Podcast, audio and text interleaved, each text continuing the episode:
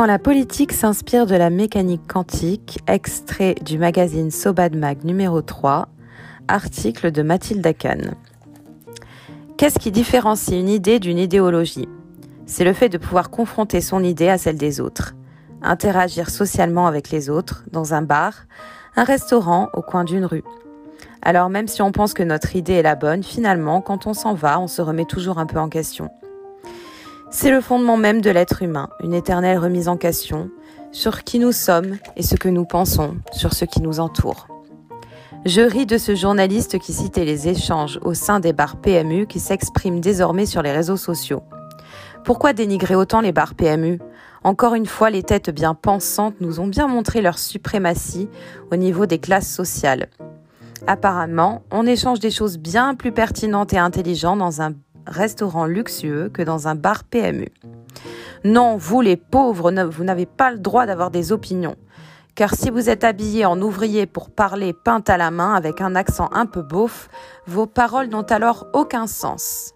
En revanche, si vous avez fait l'ENA, ou pas d'ailleurs, que vous êtes habillé en Prada ou faux Prada, que votre cravate est bien ajustée et que vous êtes assis avec un verre de whisky à la main, en face d'une jolie dame ou de ces messieurs les bourgeois, là votre discours prend toute son ampleur.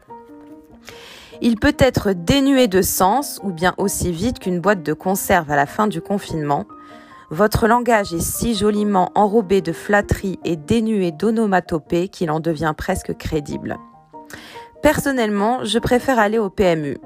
Mais attendez, on ne peut plus désormais aller dans un bar. En réalité, avez-vous remarqué que tous les lieux d'échange et de dialogue ont été coupés? Les bars, les restaurants, les théâtres où humoristes et dramaturges pourraient s'insurger et rire de cette situation. Tout cela dans le but de nous faire adhérer à une seule chose, la pensée unique. On se souvient bien la dernière fois que nous avons eu une pensée unique comme cela s'est terminé. Ils nous disent s'appuyer sur des faits scientifiques, eh bien ils ont tout à fait raison, mais uniquement pour leur show télévisé.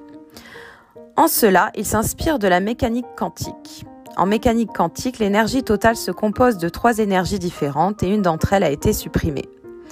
En effet, il y a l'énergie des électrons, à savoir nous, l'énergie d'interaction des électrons avec le noyau, le gouvernement et les médias au centre de tout. Il y a l'énergie d'interaction des électrons entre eux. Celui-ci est désormais inexistant. Nous ne formons plus une énergie totale, mais une énergie totalitaire. On se retrouve alors à moins 1, avec un manque à combler que nous allons toujours chercher vers le noyau, à moins de devenir un électron libre. En effet, l'interaction sociale ayant été coupée, nous sommes amenés à nous référer à une seule et même pensée.